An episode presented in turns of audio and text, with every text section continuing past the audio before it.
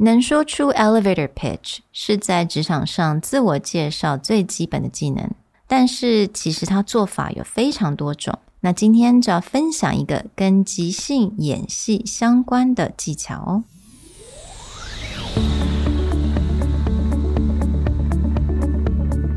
Hello，欢迎来到 Executive Plus 主管与沟通力的 Podcast。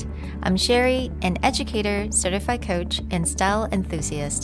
我相信专业有效的沟通是语言跟逻辑的完美结合。And I'm Nick, a startup consultant, corporate trainer, and late night gaming junkie. I believe great communication requires the right mindset and solid frameworks. 我们希望带给大家职场英语的技能、跨文化沟通技巧与其他能帮助您成为出色领导者的工具。Join us each week as we share our experience, research, and methodologies to take your communication and language skills from good to great.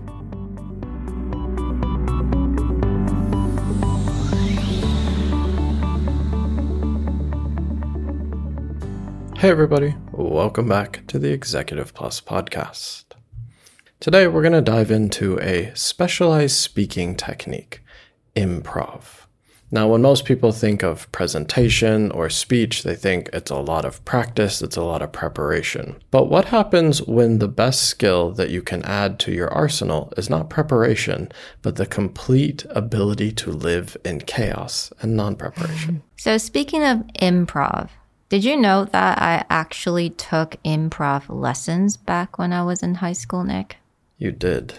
How did that work out for you? Terrifying. 对，记得在高中的时候，我为了要让自己不要再怯场，让自己更勇敢一点，我特别去修了一堂 acting class。那这个 acting class 里面就非常多的 improv。那 improv 我觉得在那一阵子还蛮有名的，因为有很多一些喜剧演员呐，还有我还记得有一个美国一个非常有名的 show 叫做 Whose Line Is It Anyway? Do you remember that?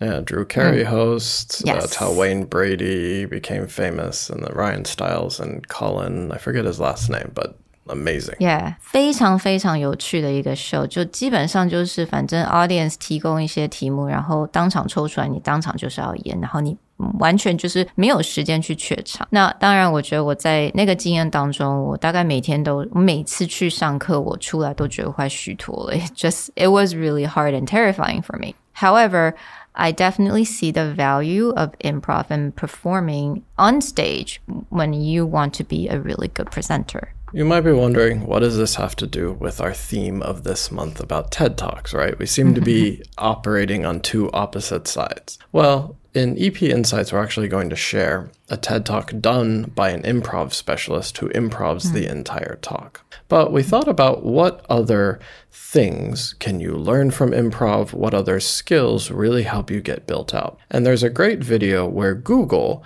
talks about the power of public speaking, and it's aimed at developers, people who mm. are traditionally not known as great speakers, as being very socially apt and ready to go out there. And so it's like, okay, what can improv teach you about mm. speaking well when you're not a great speaker. And they even make it a great thing where they, in between two meetings, they try and train the skill or teach a person how to introduce themselves in less than five minutes so that they can, in between meetings, go to an all hands meeting and talk. And so they talk about all the different skills and how you ladder up in order mm. to do mm. this. 那我觉得大家有机会可以到这个 YouTube channel 去看一下，它有非常多很好的资源。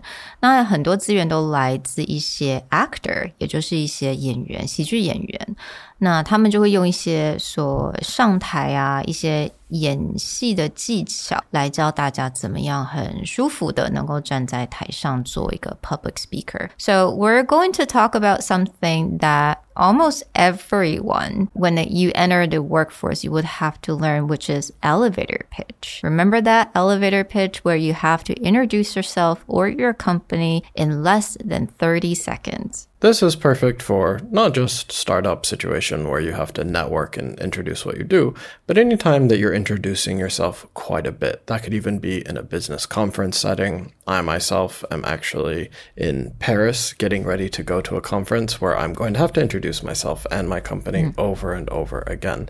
And so, what is it that you can do without sounding like a memorized, very polished script, but actually mm. do something where you can pick it up, think of something interesting and connect with someone immediately in these very short times over and over again.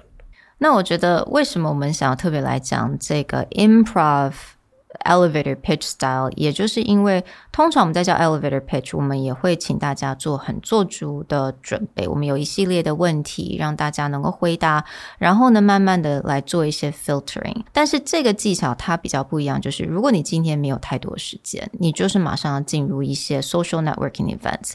或者甚至你就是要去跟一些呃一些很重要的人做一些 connection，那你该怎么样来做准备呢？那有一些人他反而不不喜欢把一些重要事情写下来，他反而很喜欢用说的。So if you're someone who likes to just talk it through, and that makes it very a lot easier for you, now this technique is definitely for you. So the first thing that they do is suggest that all you need to start with is something interesting about yourself pick one thing that stands out or one thing that's new.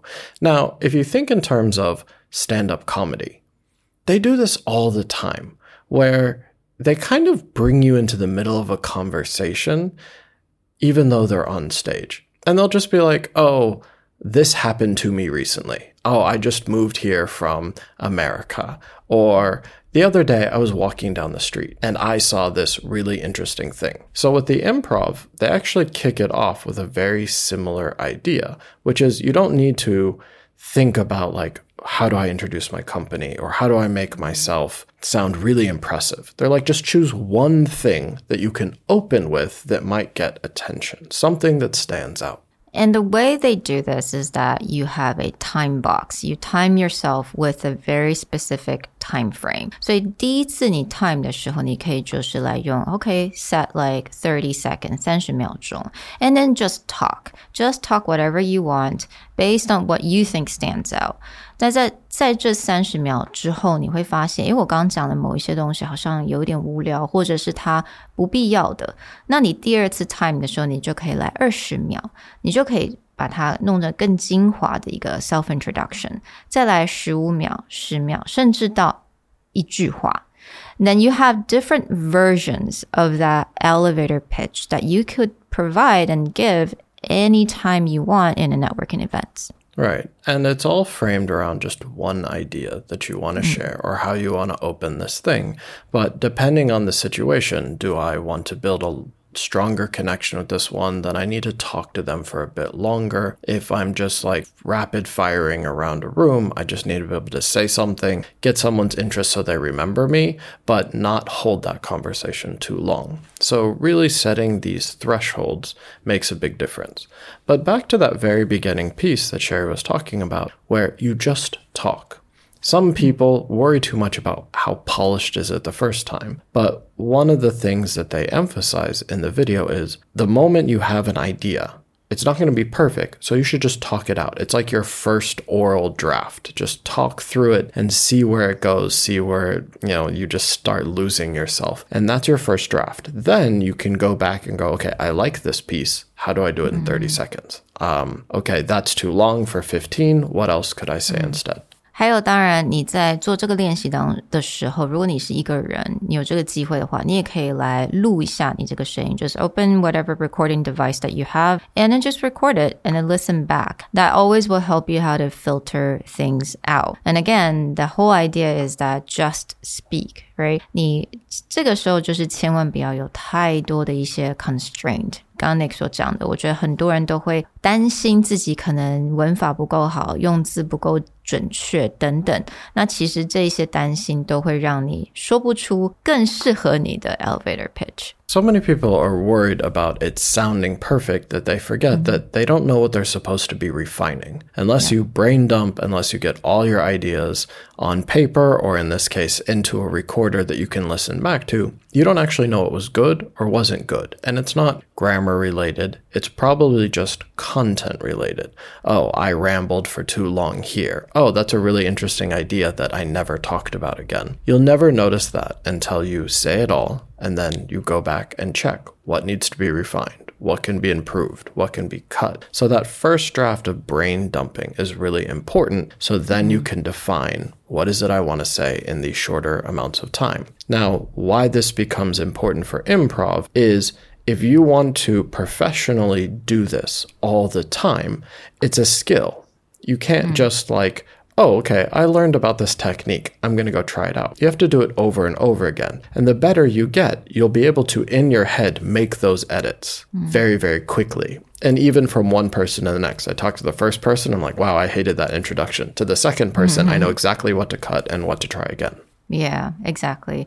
在 improv 来讲，基本上 there is no such thing as shame or embarrassment because you're at your most vulnerable stage you're feeling really raw because basically you get on stage and you have to do whatever that you're told, right? The really famous concept is that you never say no, right? You always say yes and because you always wanted to accept the situation and then elaborate on that. This is an incredible technique and keep these in mind for those of you joining us in EPI where we're actually going to look at what does someone a master at this craft do on the TED stage? And how can we learn from not only how he speaks, but how he uses visual cues around him? But for the rest of you, definitely check out your show notes. We're going to put the Google link inside mm-hmm. where you can see how they teach developers and engineers how to use improv in speaking. But it really comes down to a few things. One, think of something interesting or unique that you can talk about and just one thing, then brain dump everything you can say about it. Then go back and refine until you have a tight 30 second or less introduction. We hope you enjoyed this, and we'll talk to you guys next time. Bye. Bye.